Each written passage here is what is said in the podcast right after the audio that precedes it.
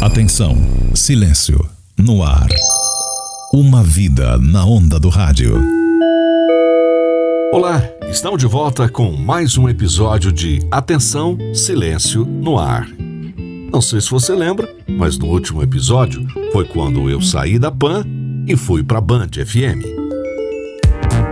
João Carlos Ribeiro, o patrulheiro Joca, meu ex-colega de Jovem Pan, que agora tinha sido alçado a diretor da emissora do Morumbi, segundo palavras do próprio, ele me colocaria novamente nos eixos.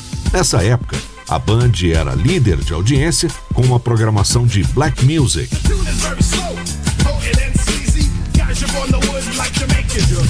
Sente você pelo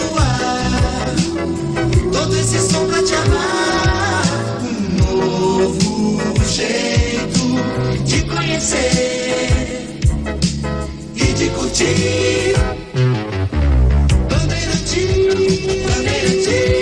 Foi nessa época que surgiu o programa Sweet Love, que além de liderar a audiência, lançou vários sucessos na época, sempre com o bom gosto do programador Júnior Tonon. O Juninho enviava todas as noites os discos que seriam executados no programa por meio de um portador. Mais tarde se transformaria no rapper Taíde. Eu já te disse o meu nome, meu nome é Taíde, meu corpo é fechado e não aceita revide. Ele deveria deixar os discos e ir embora, mas preferia ficar ali fazendo companhia no estúdio e curtindo as boas músicas.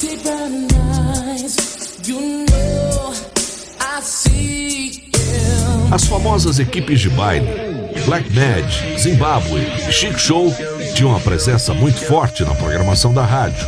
E nós, os apresentadores, ganhávamos presença nos bailes. E a galera de São Paulo continua passando mal dos 96,1 da Bandeirantes, agora 19 horas 7 minutos. A galera gosta e eu acho muito bom. Ligada, ligada, ligada, ligada, ligadíssima. Olha aí, pintando.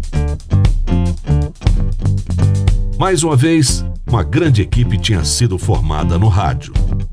Logo cedo, Pedro Luiz Ronco, que deixara a reportagem e seus inúmeros prêmios como jornalista, foi apresentar ao lado do patrulheiro Joca o programa mais longevo do rádio brasileiro, A Hora do Ronco.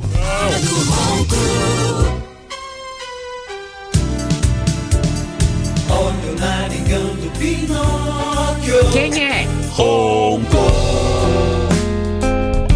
Esse programa nasceu de uma brincadeira entre o apresentador Joca e o repórter Ronco, que fazia boletins de trânsito no FM. Então, a criação da Hora do Ronco é aquela historinha que todo mundo já conhece, né? O cara era repórter de trânsito e tal, pelo menos diziam que ele era, né? Ele trabalhava no AM e tal, e naquela época tinha aquela história de ter o repórter de trânsito. E aí chamamos o nosso querido Pedro Luiz Ronco, e agora o boletim de trânsito com Pedro Luiz Ronco. É, bom dia, João, você tá onde? Estou aqui na marginal do Rio Pinheiros. E o trânsito? Não sei, pô, tô dentro do carro. Sim, mas você tá aí pra fazer o boletim de trânsito. Sim, eu tô dentro do carro, como que eu vou saber? O trânsito, aqui onde eu tô, tá parado. E as demais ruas e avenidas? Não faço a menor ideia. E o programa, por incrível que pareça, pelo menos até aquele momento era, era sério, né? E aí foi isso. Eu falei, bom, ou manda o cara embora, ou deixa essa palhaçada do jeito que tá mesmo. aí ele começou a participar mais vezes, aí tinha o momento do ronco. Um negócio... Você me dava cinco minutos por dia? Era, cinco minutos por dia. Eu tinha que contar uma piada, falar do Corinthians, contar umas tristezas aqui na rádio. E tocar uma música. Tocar uma escolher uma música. E naquela época, como é, a rádio era uma rádio black, né? Era, rádio black. O Joca, percebendo o potencial humorístico do ronco, estimulava brincadeiras e, por sua vez, pedia músicas alegres, diferentes da programação da rádio. Logo depois ele falou, quer fazer um programa? O programa. Foi, já tinha teu nome, falei pra lá. Pô, pelo seu sobrenome, é hora do ronco. Falei, pô, legal, como que vai ser esse programa? Não, a gente pega, conversa com o ouvinte, fala um monte de bobagem e tal, falei, não tem script, não. Aí começou a hora do ronco no dia 3 de novembro de 87. Foi nesse programa a primeira execução dos Mamonas Assassinas.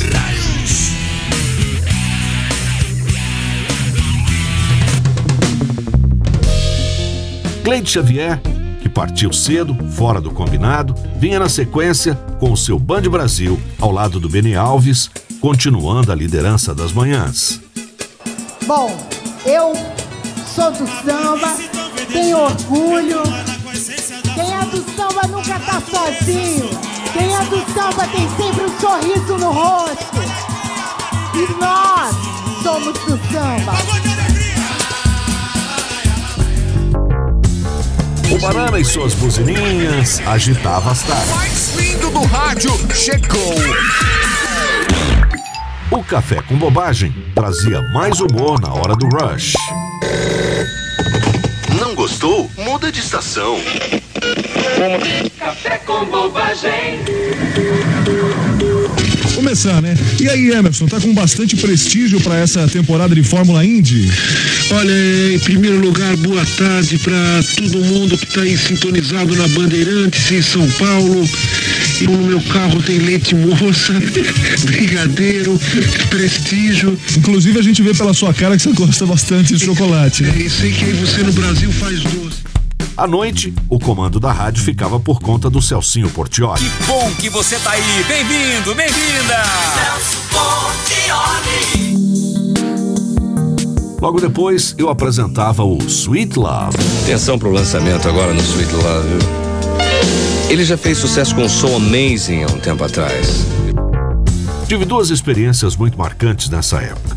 Uma foi me tornar professor do primeiro curso de rádio do SENAC, onde eu tive a oportunidade de ministrar aulas para grandes nomes do rádio atual, como Zé Américo, Paulinho Ribeiro, Rui Bala, o Roberto Reis, Luiz Lafay, entre outros. Aí de alunos, viramos colegas e amigos.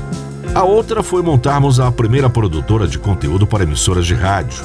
Numa parceria entre o Eduardo Barbetti, amigo de longa data, Produzimos e comercializamos vinhetas, jingles, programas, programação e quadros de humor para várias emissoras. Bandeirantes. Esta é a sua ZYD 819, 96,1 MHz. Estação de frequência modulada da Rádio Bandeirantes, São Paulo, onde tudo acontece. O Brasil passava nessa época por um período meio nebuloso. Eu resolvi ir para Portugal mas isso é uma história que eu vou contar no próximo episódio. Atenção, silêncio, no ar. Uma vida na onda do rádio.